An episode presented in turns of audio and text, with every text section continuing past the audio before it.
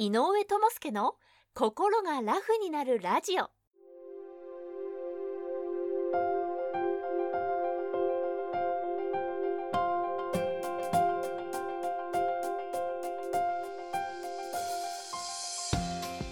この番組は精神科医で産業医でもある井上智介が細かいことは気にせずに笑っていこうをテーマとして医学や心理学の側面から今すぐ使える心が軽くなるコツやスキルをお届けする番組です。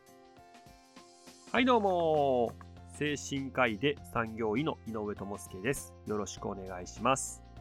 さて前回の放送でお話しさせてもらったんですけどもまあ上司のようなね目上の人が、まあ、部下の人に対して褒めるといった時ですね。は実は注意をしなければいけないというお話をさせていただきました。で、まあ、まだそのねお話を聞いてないよっていう話ねおられましたらですね一つ前の放送を聞いてほしいなというふうに思います。で褒めるっていうのはすごくねいいことなんですけどもその褒め方をねミスってしまうと結局はね人間関係にねひびが入っちゃったりとかまあ、仕事のね、やりがいとか、モチベーションとかにも関わってくることがあるので、まあ、今日はね、そういった上司の方がね、どういうふうに部下の方をね、褒めたらいいかっていうお話をしていきたいと思います。で、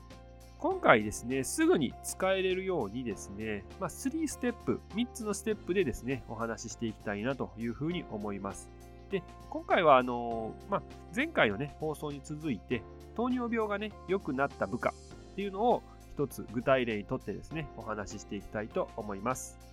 まず最初にやるステップとしては、成功までのプロセスを褒めるっていうことなんですよ。もうこれがね、必ず大事になるんですけど、意外と抜けてしまうというところなんですよね。で、実はね、いい結果が出たにしろですね、必ずね、その前には努力があります。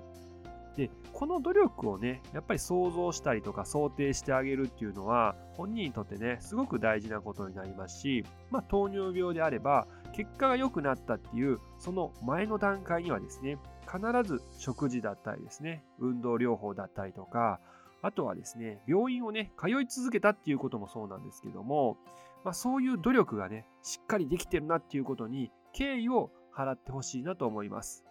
糖尿病っていうのは、まあ、人にもよるんですけども、痛くも痒くもないね、あんまり症状、自覚症状がないよっていう人もやっぱりいるんですよ。なので、病院のね、自己中断してしまう人っていうのが結構いるんですよね。なので、通院が続けられたっていうこともですね、実は褒められるポイントになりますので、そういった結果が出る前の努力っていうのを最初にね、しっかり褒めてあげてほしいなというふうに思います。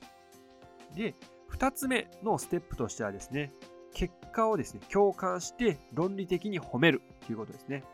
で、これもですね、まあ、結果に対してですね、あ、よかったやんっていうね、だけではやっぱりね、ちょっと薄いんですよね。というのも、よかったやんっていうのは、なんか、俺にはまあ関係ないけどっていう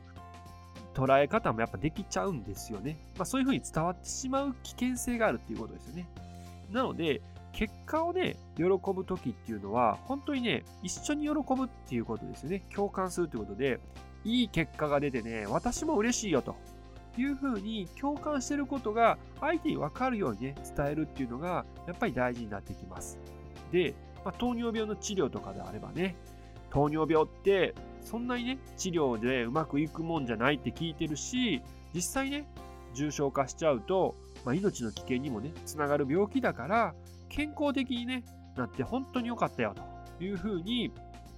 論理的にねしっかり、え、お話をするというところが大事になってきます。要はね良かったやんだけじゃなくて何が良かったのかっていうことですよね。もうしっかり論理的に伝えてあげるっていうことがやっぱりですね大事になってきます。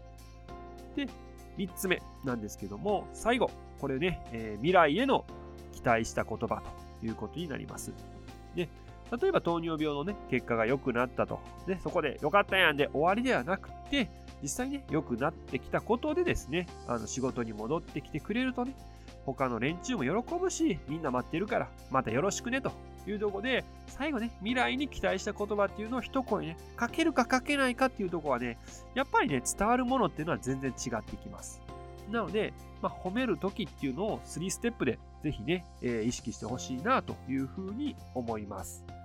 で、今回ね、お話しさせてもらった3つのステップっていうのは、あくまでもね、目上の人が、まあ、目下の部下というものに、えー、声かける時のやり方なので、そこだけね、勘違いしないでほしいんですけども、まあ、とはいえね、